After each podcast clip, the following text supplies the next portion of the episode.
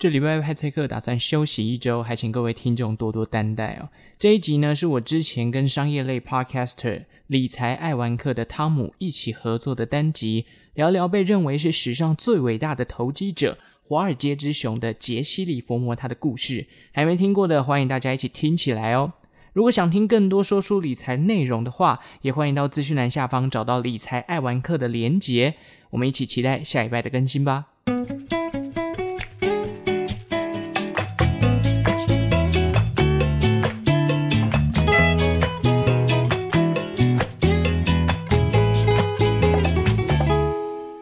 大家好，这是汤姆来说书的第十集，我是主持人汤姆。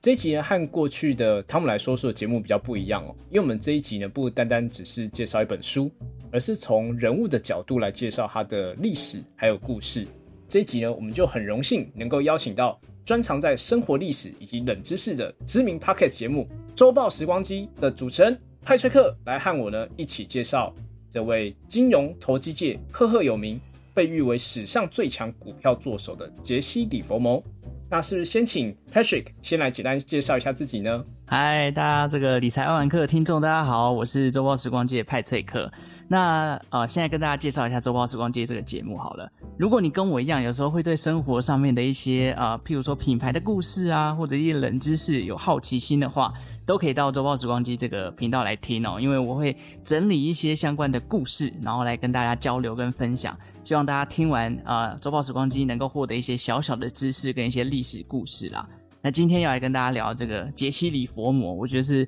一个非常有趣的人物，待会来跟大家一起分享。很荣幸能够和就是周报时光机来共同来合作。那是不是也先请就是派崔克先来介绍一下，就是杰西·里佛摩他是一个、嗯。呃，什么样的人物而被誉为就是说，大家现在不管是就是金融投机界，或者说是大家可能只要谈论到股票投资的时候，就很常会谈到这一位大家公认的算是投机界之神的这个人物这样子。对，因为杰西·吕佛摩这个人。我认识他也是在某一些理财 podcast 的时候，哎，突然有一个这个 podcaster 开始介绍了杰西·里佛摩这个人，他们都称他叫做技术操作的神人，被认为是史上最伟大的投机者。那杰西·里佛摩呢，他是美国人，出生在麻州哦，但小时候家庭比较贫困嘛，父亲是当这个农夫的，本身务农，那母亲是家庭主妇。但是杰西·利佛摩很屌，就是他小时候就已经被认为是一个神童。听说他三岁的时候就会写字。五岁已经在看财经媒体的报纸。我相信现在很多人可能出社会了，对于一些财经的数字啊，或者是一些呃商业类型的文章，可能都还有点陌生。但人家小时候五岁，我就已经对这个数字充满敏锐度了。那后来进入这个学校之后啊，李佛摩就开始发挥了他的对这这个数字的上面的天赋哦。但是呢，因为他父亲啊本身是一个脚踏实地的一个人。一心只想着，哎，我要把我的农夫的工作传承给这个李伯摩，然后来养家活口。他就强迫李伯摩去放弃他的学业，回来家里面进行帮忙。那这个举动呢，其实对于李伯摩这样的天才是一个非常痛苦的事情。哎，你要我放弃学习，那要我这个回来帮你种田，哦，我对种田这种粗活我就没有兴趣嘛。所以当时十四岁的这个李伯摩呢，就选择离家出走。后来在母亲的默许之下，他给了他五美元的盘缠，到外地里面生活，这就展开了他的奇迹般的这个呃技术分析的操作之路。我也蛮蛮想问一下汤，你小时候会看一些理财相关的东西吗？其实我比较没有像那个杰西·里佛摩这么这么天才啦。虽然说他的家庭跟这种就是可能股票操作没有太直接的相关性，但是。他等于是在小时候有机会，譬如说可能是到那种，就是有点像是那种交易所的这种机构，然后去看到这个就是股票数字的跳动。那从这股票数字的跳动当中呢，他嗯悟性比较高，就领悟到说，哎，这些数字的跳动之间可能有一些模式，或者说是一些固定的一个呃变化的形态。那其实这变化形态背后代表着就是人性的一个心理的这个作用。等于是心里所想的，最终呈现到你的买卖决策，最后再呈现到我们现在看到所谓的就是技术线图上面的变化，或者说我们是讲所谓的价格的变化。对，那因为我其实也是到后来，因为我算是在大学的时候读财经系，那是等到也是差不多接近大学的时候，才开始慢慢接触到偏这种呃投资理财啊这样的一个领域。对，所以我就是算是至少玩杰西·李鹏鹏快二十年的时间吧。对，所以我就没有办法像他成为这么厉害的作手。对，我真的觉得他很厉害。刚刚他们有讲到，就是后来他离家出走之后，就到了一个证券公司去担任他们那时候的报价员。因为大家都知道，一八九一年这个年代的时候，还没有像我们现在这种电子看报价很方便啊，随时就会跳动。他们那时候的报价，譬如说收音机告诉你说台积电四百九十八元，然后这个李佛摩这个工作的人，这个报价员就会在黑板上写下数字，然后每隔十分钟才会更新一次这个股票价格。那刚刚就像他们讲的，这个李佛摩呢，就随着记录了这个价格，他就发现这个价格有一个规律率性的变动。然后他就因为对于这个数字特别敏感嘛，他就开始对于这个呃对赌行的这个交易上面产生了非常着迷的感觉，他就随身携带这个小笔记本，就记录了这些价格，就画出了类似我们现在的这种线图，就有点技术分析的感觉。观察出来之后，他就做他第一笔交易哦，就是啊、呃、拿了一笔这个五美元的资产投入到了这个股市当中，结果他就真的在第一次交易的时候就赚到了三点一二美元。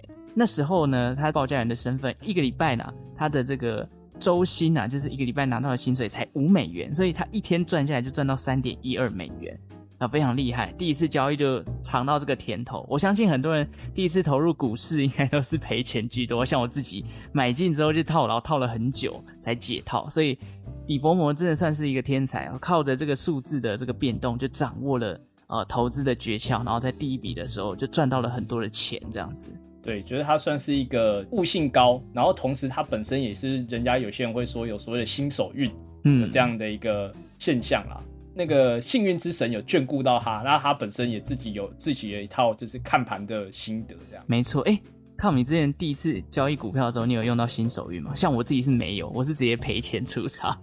我觉得我应该算有有新手运，但是那个时候也是等于是刚进股市的时候，其实也。不是很懂，所以那时候就只是看，哎、欸，刚好我买进去的时候，然后没多久价格就涨了，然后就赶快当天就就卖掉。其实有点像是现在，我我是后来才知道，哦，原来那个叫做当冲，哦、就是你当天就直接冲销掉。对，对，我当时其实就是看到价格哦有涨，我就赶快卖掉。哦，所以还是有赚到就对了。可是我觉得李鹏文很厉害的是，他第一次赚到之后呢，十四岁离家出走，十六岁进入对赌行，十八岁的时候他已经累积每周大约两百美元的收入了。大家知道那个年代的两百美元大概等于现在新台币二十万，所以他每周可以赚二十万新台币哦，这真的是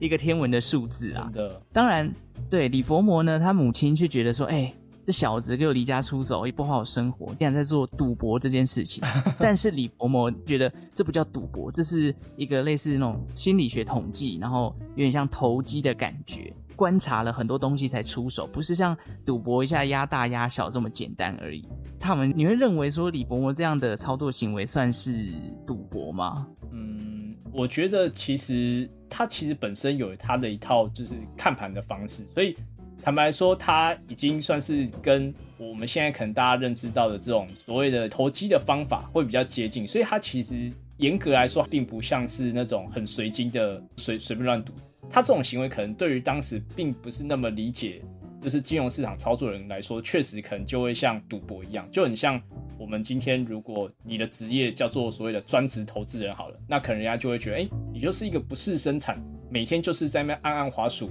一秒钟就可能可能几百万上下的人，并不了解你这种职业的人，可能就会认为，哦，你就是一个赌徒。但是对于交易比较熟悉的，可能就会觉得说，哎、欸，你真的就是有一定的本事，所以你才有办法透过这样的一个方式来维持自己的这个生活。哦哦，原来如此。所以投机其实它不是真的不能算赌博，就是它还是有一定的研究的过程，就对了。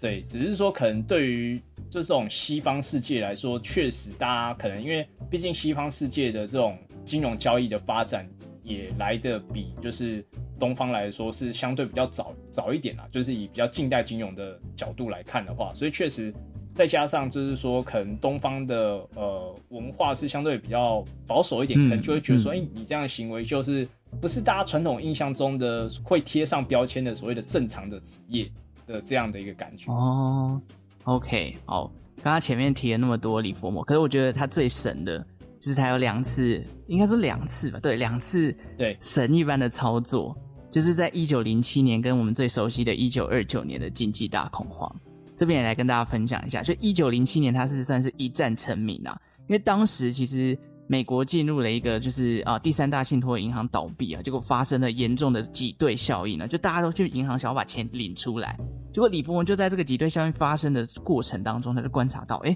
好像是我可以介入的状况哦，所以他就开始大力的放空，一天呢他就赚进了当时的三百万美元。那股市也因为他这个放空的效应呢，就就大崩盘。他在他自传里面有提到，他觉得他那一刻就跟股神没有什么两样，因为这场恐慌后来也是因为当时的这个金融巨擘就是摩根大通，他介入之后，才阻止了这个美国股市继续往下跌，也才终于平息了当时市场恐慌的情绪。所以一九零七年算是他的一个怎么讲，终于变成。顶峰的这种超级操作操盘手的一个角色哦，对啊，其实大家如果有对于就是杰西·李佛摩有兴趣的话，他的一些相关的著作也非常的多。如果说大家真的有去看过相关的书的话，可能最耳熟能详的大概就是那个杰西·李佛摩的操盘术。那这本书呢是他自己本人去写的，那其他很多都是记者啊，或者说是一些职业的操盘人去访问他。呃，就是写的书也有，就是类似用传记的方式去描写他的这个呃整个操盘的这个人生的生涯，也就是大家可能有些人有听过叫做《股票作手回忆录》这本书。那其实可能大家如果对于这种就是杰西·李王他怎么操作的这件事情比较有兴趣的话，我自己会蛮推荐大家有一本书，是由那个价量分析的这个创始人哦，美国的投资大师叫做理查威科夫。他有对杰西·李佛摩做过一个很独家的一个专访，那这个专访他其实就是让这个杰西·李佛摩有谈到一些比较多在他操作上的一些获利细节的部分，来去做一些更多的描述，也就是说让大家能够透过这一本叫做《史上最强股票作手的获利细节》这本书，来让他更了解说杰西·李佛摩他怎么样去在操作上，或者说他的生活形态上。是如何让他变成说是一个在投机界的这个操盘技术上非常厉害的一个人哦？那这本书的话，大家可以跟大家就是呃稍微分享一下，就是说它里面有谈到几个我觉得比较重要的部分，就是跟他的投资逻辑比较相关的。像现在很多比较偏做呃投机交易，就是股票方面的投机交易来说的话，很多时候你会听到说追强杀弱。这样的一个概念，对对对，它其实就是一个追逐强势的一些主流股，或是所谓的领头羊这样类型的股票，然后去避开比较弱势的产业，就是像刚刚派翠克也有讲到，就是说他在小时候的时候啊，其实就有发现说这个股票市场的价格的这个变化的关系，其实也有发现到，就是说，哎，比较强势的股票啊，它的价格的这个呃上涨的情况。这个动能会特别的强，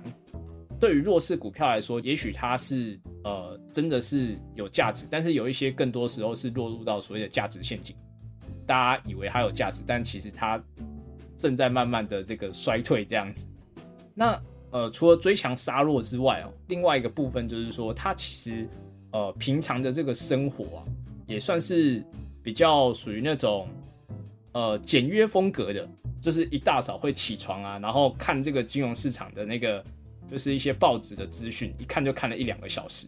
然后就为了能够先在早上的时候，在开盘之前就先掌握到这个市场的先机。没错，其实李佛摩还蛮厉害的，就是就像刚刚他们讲的，他在交易上有非常这个严谨的纪律性，而且。他本身呢，对于这种操盘的一个自信是非常足，就像他追主流强势股，我们一般人其实有时候看到股票已经飙涨上去，你其实要在买进的时候，你会有一定的犹豫心，就是哦，会不会买到最高点啊？或者是现在买进，它真的会不会改天就转弯下跌，好像被主力狙击的那种感觉？可是李佛摩他自己。在价格上的观察，数字上的跳动，他有观察出它的惯性之后，他都会进行一个强力的买进。加上刚刚他们有讲到，哎，他都会早起去观察这个盘势的变化。就像他一九二九年那波操作，我看他的这个书籍没有提到，其实他那时候就有观察到有一些经济学家，当时经济大恐慌崩盘之前，其实市场是一片狂热啊，这个多头的追求上面是非常的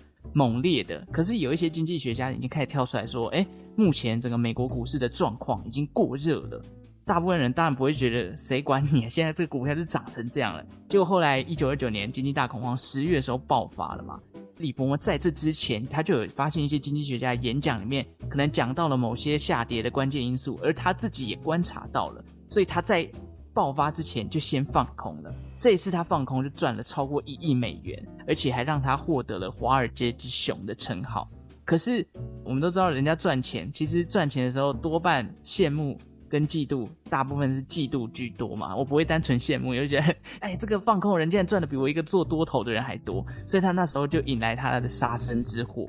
第一个，他的这个纪律非常严谨；第二个，他对于自己操作上面是非常有自信的，功课做足之后，他就会马上出手。他的投资心态其实有这个部分，加上他也不会因为旁边的人人云亦云，然后去改变他的操作。因为他其实之前就曾经因为啊、他有认识到这个当时棉花大厂的这个大佬哦，他是棉花的这个产业的交流的大亨。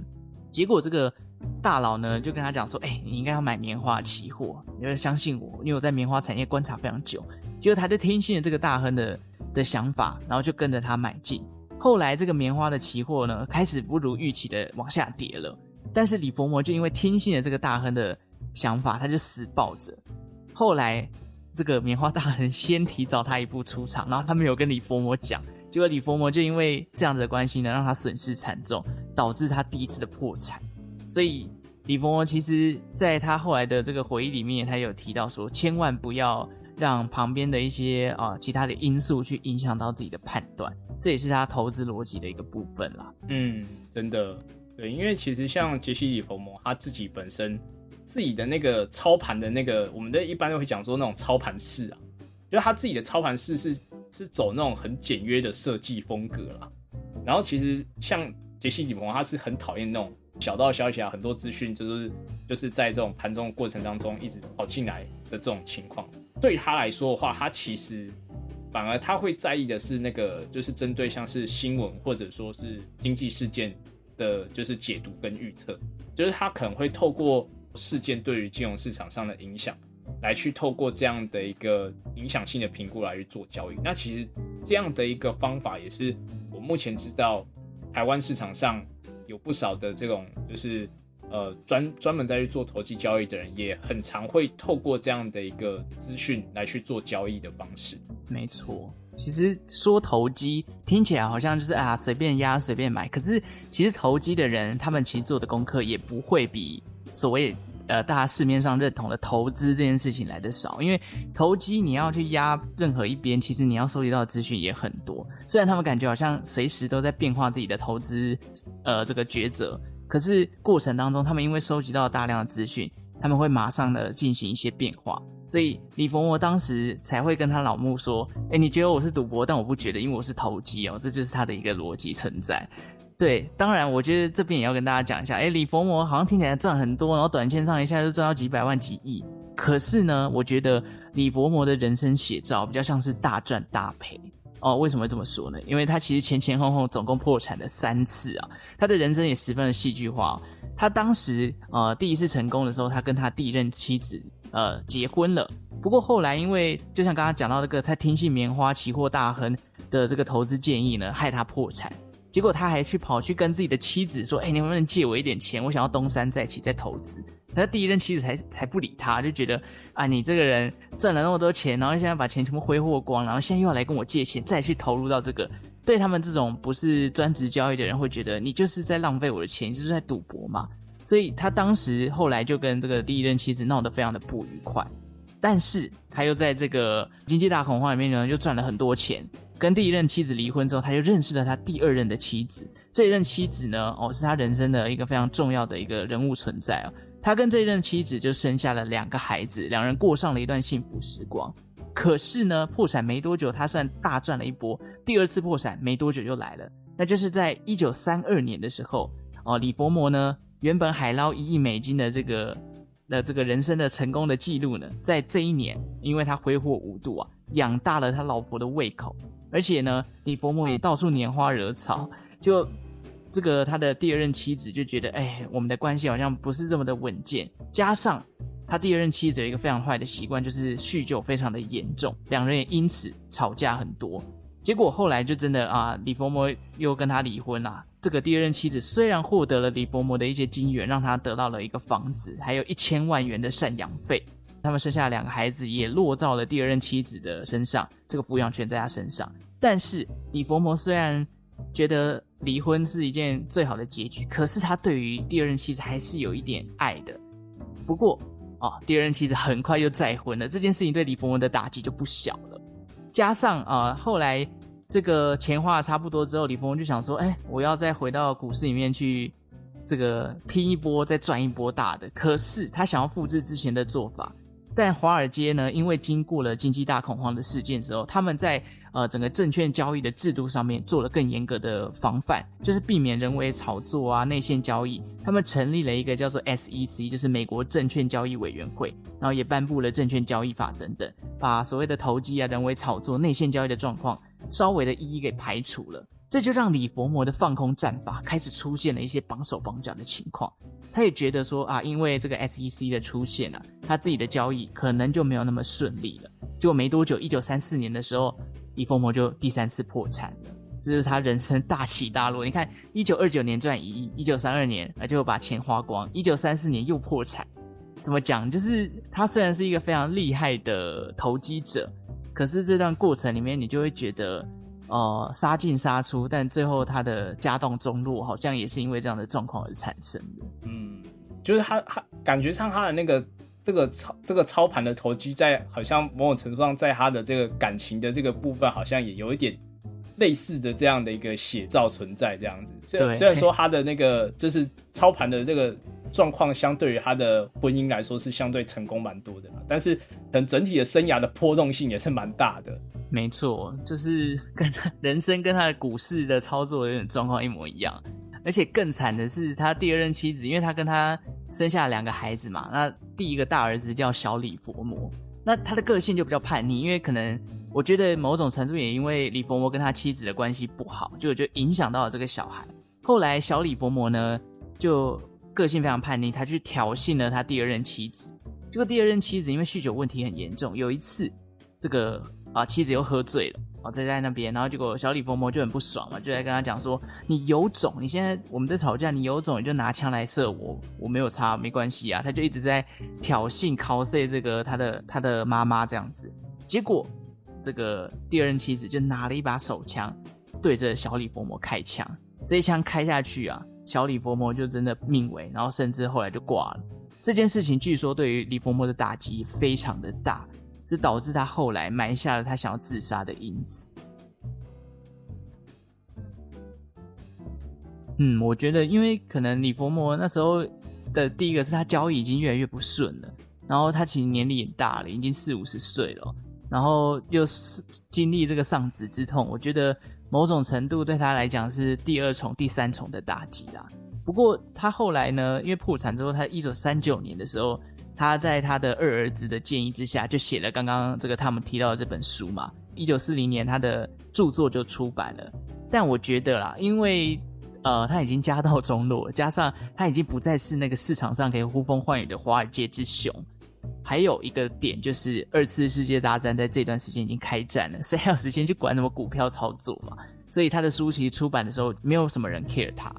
最终，一九四零年的时候，李佛摩就留下了一封遗书给他的第三任老婆。后来，他就在饭店里面举枪自尽。结局其实并不是像操盘赚那么多钱那么样的美好了。没错，就是到了晚年，可能我觉得某种程度。受到这个证券交易委员会的影响，加上他自己的心理状态也不好，因为他之前其实有提到，在交易的过程当中，心理的影响影响到他自己的判断。那他晚年，你看儿子被杀，又离婚，然后钱又不多了，各种这种负面的能量都聚集在他自己身上，所以他在操作上一定也不顺。他最终选择自杀的这个道路，其实我觉得，毕竟他人生整个起起伏伏非常的大。所以最后会选择自杀，好像也怎么讲，不算太意外嘛。对啊，真的，因为其实就是说，尤尤其是像在做就是操盘的这样的一个，面对到市场的这么多呃资讯啊，或者说你看到这种市场价格的这种跳动，其实真的会需要冷静的这种心态，就是你心理的状态是要是很健康的。而且我觉得他们家族这怎么讲都蛮忧郁的哦，因为其实李伯摩过世没多久，他的小儿子最终也跟上他老爸的脚步，小儿子也举枪自尽了。那因为小儿子后来也染上了跟他老婆，而不是他老婆，他老妈一样的这个酗酒的问题。有一次就是小儿子也是在喝醉酒就开枪把自己的狗给杀了。结果后来还因为他酗酒非常严重，大闹整个街上，又跟警察发生冲突。结果他最终选择也是饮弹自尽。就不知道为什么这个家庭最后的悲剧都是 就是开枪把自己给干掉了。可是我觉得纵观他李伯伯这整段故事下来，加上我看了他这本书之后，我觉得其实这个人在他的前期对于交易上面的心得。可以留下来给后世做投资市场操作的一些逻辑，还是很多的参考的价值。不过我也蛮好奇一件事情，他那个年代的呃交易资讯啊，或者说不管是一家公司的基本面啊，一家公司的消息面，没有像现在这么的广泛或者这么多多元。Tom，你会觉得说他这样的交易方式，就是记录价格的变化，然后去参透整个市场的一些脉动。在现在这个资讯爆炸的年代，你觉得还适用吗？嗯，对，其实派翠克点到一个我觉得也是蛮值得讨论的一个问题啦。因为其实，在嗯他当时那个年代啊，在一些比较财务理论上，可能大家如果对于财务方面的理论比较稍微了解的话，我们会叫当时这样一个比较早期的年代，因为资讯比较没有那么流通，所以有些就是市场上的作手，或者说是一些。呃，比较有所谓的内线消息的人，他可能就比较容易透过这样的资讯不对称的方式来获取到利润。对，那在这样一个有资讯不对称的情况之下，我们通常会叫他所谓的就是呃比较没有效率的市场。那对于像现在这种，就是可能大家打开网络。然后可能就有非常多的一些新闻资讯啊，什么就是只要可能一个财经的事件一发生，可能没没过多久，就是不管你在就是世界哪个地方，只要你有网络，你基本上都可以很快的去知道这些新闻上的一些资讯。那其实大家对于资讯的收集来说，在现在这样的一个时代，其实越来越容易。那的确有一些的这样的一个呃资讯的这种嗯交易来说，确实。在过去可能是有效的，但是在现在来说，可能就不见得那么有效。就变成说，大家可能如果说要从这样的一个资讯去判断说它的这个呃可不可以获利的这样一个情况，就变成说要去看说，在这个资讯或这个事件发生之前，有没有人偷偷先去布局，或先先去做这样的一个提早去做一个交易，因为这其实是可以稍微观察得出来的。因为，譬如说，像是如果是有在关注比较总经事件的人，其实大家可能会发现说，可能譬如说联准会他们在公布一些，譬如说像是会议纪要，或者说去发布这种利率决策的时候，可能在发布前，可能几分钟，可能有些人就已经先偷偷先进去布局。那或者是说，可能在一些譬如说可能是特定的一些总经数据在发布之前，有时候也会有这样的一个情况发生。那通常这种情况就是有些人可能已经偷偷先掌握一些资讯，那他才去做这件事情。这个部分的话，就是其实还是回归到所谓的就是有点资讯不对称的关系。那另外一块就是说，呃，当资讯已经公布了，但是呃，资讯的解读这件事情，因为每个人的解读可能并不一致，有的人可能同样的一个资讯被新闻报道出来，有的人可能解读是偏多，有的人解读是偏空。那到底哪一方才是对的呢？其实到最后还是回归到市场上怎么样去反应。那市场上的反应，嗯，其实最关键还是在于钱多的人是怎么想的，因为钱多的人他可以引导市场的变化，所以这时候反而就会需要去关注说，呃，市场上钱比较多的那一方的人怎么去解读这件事情的。简单讲就是要跟着大户啊，然后拿到一些内线，就对。但是我觉得可能对于一般来说很难。很难拿到这种内线资讯，或者说你今天拿到，但你不太确定你今天的这条这条线呢，到底是第几手的资讯，因为说不定可能，呃，譬譬如说，可能今天就是某一间上市贵公司的老板知道了一个资讯，那可能跟着他老婆说，然后可能可能他他老婆又在跟谁谁谁说，那。最后这个资讯可能就是透过不知道第几手的宣传，可能到了就是呃新闻报纸媒体或是杂志等等，今天你就算是你那个杂志，只要那一出来，然后立刻去看好了，可能那个杂志的那个总编辑、编辑，可能都先比你先看到这个资讯，所以你也不知道你到底是第几手知道这个资讯，或者说你可能听到了某一些事情，但这件事情的可验证性其实有时候并不是那么容易去验证，所以反而这时候我觉得，如果要去观察说这资讯到底有没有被反映的话，反而是要去观察一些。就是市场上资金的流向，或者说是呃股价的这种就是变化，就是说它到底有没有提前反应，或者说金流上是不是有提早，就是某一档股票它的可能，譬如说可能像是成交量啊，它是不是在事件发生之前，它成交量是不是就有明显的大增？那可以从这一些的指标的迹象来去判断说，是不是有些事情有些人早就先知道。没错，就是。因为在资讯不对称的情况下，要能够掌握先机，其实某种程度，你不用想说一定要靠自己的能力去找到，反而是可以观察一下大户的动向，或者是公司派的说法，可能都会比自己去判断的这个效率来得更高一点。当然，可能就会有人很好奇，就是，诶，奇怪，我们现在的资讯已经这么发达了，为什么股市还是会有崩盘的状况？我觉得。这个李佛摩其实他在他后来的金句里面有有一句话，我觉得讲得非常好，也跟大家分享，就是说华尔街永不改变，因为这个人性啊也永不改变。我觉得其实交易的过程当中，除了一些比较呃可能一些实际的这个不管是总体经济啊、基本面啊、公司的营运获利状况等等，交易的这件事情都掺杂人性的行为。所以他说，人性永不改变这件事情，就是我们的物质文明虽然不断的提升，就是人类对于贪心这件事情是不会改变的。而我想要赚多一点，或者是我想要买买到好的价位，哦，或者是啊，现在市场这么恐慌，我该怎么办？这种心理的状态，其实经过了像你看，从一九二九年到现在一百年了，这个状况其实到现在还是会一直发生，每天都可以看到不同的人在担心，哦，市场会不会崩盘？会不会我把这个股市卖高了，或者是？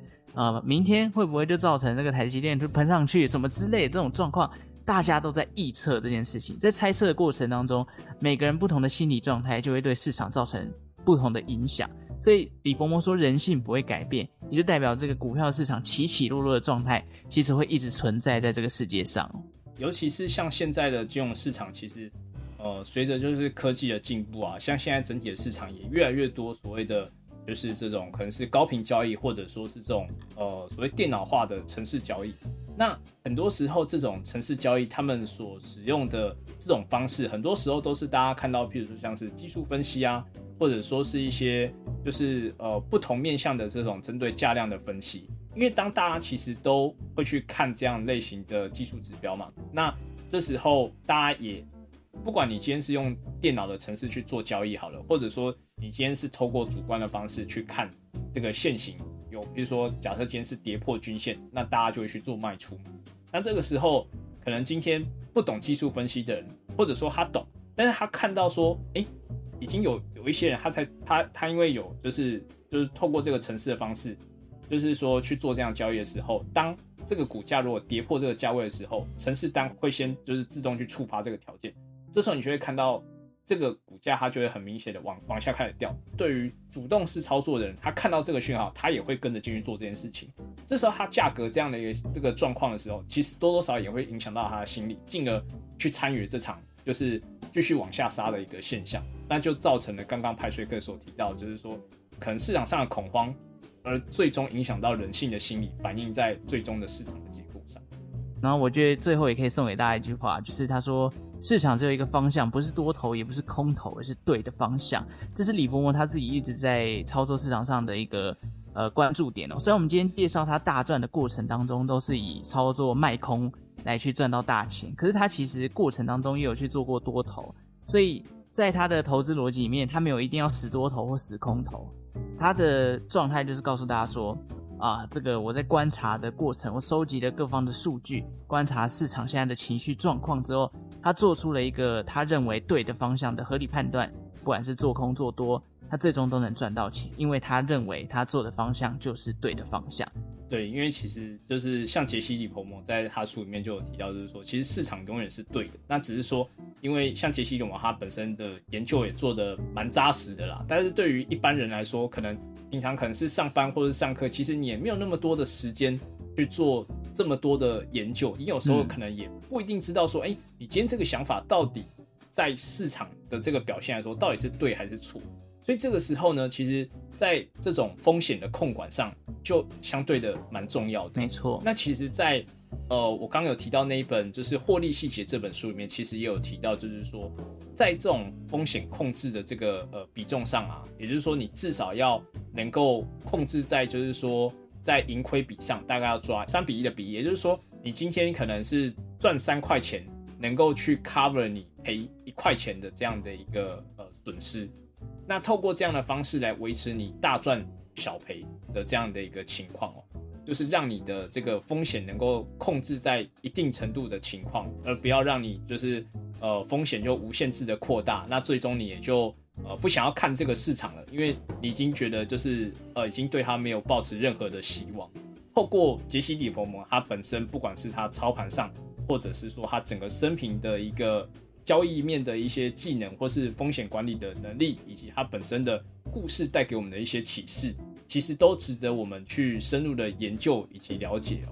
最后呢，其实也很谢谢就是派崔克的这样的一个分享，谢谢让我们对于杰西·利弗莫，不管是从他的就是生平的故事啊，然后再到他的呃本身对于就是交易面的一些就是观点哦，其实也让我们的听众朋友也有更多的认识。那最后呢，如果大家对于这一集有什么样的想法，也都可以留言给我们哦。那我们就下期再见喽，拜拜。拜拜。